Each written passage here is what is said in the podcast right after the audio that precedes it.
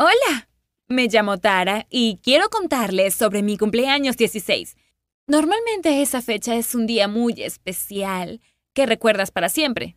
Ese también fue mi caso, aunque lo recordaré de una manera un poco diferente a los demás. Para que entiendas de dónde vengo, tengo una familia interesante. Es decir, en teoría somos una familia típica de clase media.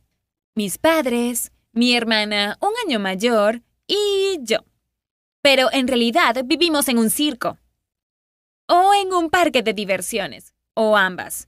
Todos en mi familia son unos bromistas. Y por más que a veces sea agotador, los adoro. A mí también me encantan las bromas, solo que tengo menos experiencia en ellas, así que a veces logran sorprenderme o asustarme. Pero nunca me ofendo. Estas hacen que nuestras vidas sean divertidas. Regresando al asunto de los 16, puedo asegurarte que no era el momento para bromas y que estaba terriblemente asustada. Bueno, no quiero adelantar nada. Planeaba organizar una gran fiesta con todos mis amigos y parientes. Al principio quería ocuparme de todo sola, pero mis padres insistieron en organizarla. Dijeron que yo debía relajarme, arreglarme y aparecer en el lugar que ellos elegirían. ¿Me parece bien? Pedí un turno para peinarme y hacerme las uñas el día de mi cumpleaños. Planeaba ir desde allí al lugar de la fiesta ya vestida y elegante. El día comenzó con una gran sorpresa. Se suponía que me darían los regalos en la fiesta, así que no esperaba recibir nada en la mañana. Pero apenas abrí los ojos, sorpresa, sorpresa, encontré las llaves de un auto en mi almohada. ¿Se trataba de una broma? Después de felicitarme por mi cumpleaños, mis padres me dijeron que me darían su auto viejo. Técnicamente no era un regalo, pero imaginaron que me gustaría. Claro que me gustó. Acababa de obtener mi licencia de conducir y podría manejar un auto sola por primera vez. ¡Hurra! Decidí utilizarla enseguida y le pedí a mi hermana que me acompañara, ya que no me sentía tan segura para conducir sola. Era un día perfecto, todo iba de maravilla, me vestí, conduje mi auto nuevo sin problemas, mi cabello y mis uñas estaban increíbles, y a medida de que se acercaba la hora de la fiesta me sentía más y más emocionada. Hice una parada con mi hermana para tomar un café y más tarde fuimos a la ubicación de la fiesta sorpresa, así que ella me guió. De pronto me rogó que nos detuviéramos en el centro comercial más cercano. Tenía que ir al baño con desesperación. Ya lo creo después de dos capuchinos. Pero ¿quién soy yo para decirle no a una persona en necesidad? Fuimos allí y me quedé esperándola en el auto. Mientras regresaba, noté algo extraño. Había un hombre que la seguía. Ah, debe ser una coincidencia, pensé, pero la siguió por todo el estacionamiento. Me puse nerviosa y encendí el motor para que se subiera y pudiéramos irnos en el instante. Pero como no tenía tanta experiencia, no logré hacerlo rápido. Mi hermana también notó que estaba ocurriendo algo extraño. Miró hacia atrás, vio al hombre y aceleró sus pasos. Demasiado tarde. En cuanto abrió la puerta trasera del auto lista para meterse, la empujó adentro y se metió con ella. Me paralicé, estaba en shock. ¿Qué estaba pasando? El hombre, que parecía un drogadicto o un criminal suelto, pateó mi asiento y dijo, ¿Qué estás esperando? ¡Vámonos! Yo no podía pensar, me limité a obedecer sin saber por qué, pero enseguida la ira apareció en mí y grité, ¿qué es lo que quieres? Voy a detener el auto ahora mismo y tú te vas a bajar. Se rió y me dijo que tenía un cuchillo y que si me detenía o gritaba o cualquier otra cosa lastimaría a mi hermana. No vi ningún cuchillo, pero estaba detrás de mí, así que tuve que creerle. Comencé a llorar. Por supuesto, con mi suerte conducía por primera vez y ya estaba en problemas. Silencio, dijo. Necesito llegar a un escondite aquí en la ciudad y no quiero herir a otras dos personas. ¿Otras dos?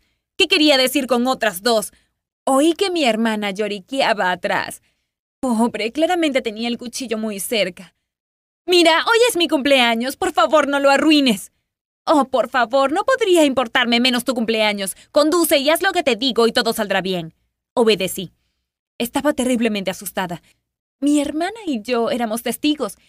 Si llegábamos a reconocer su escondite, nos mataría.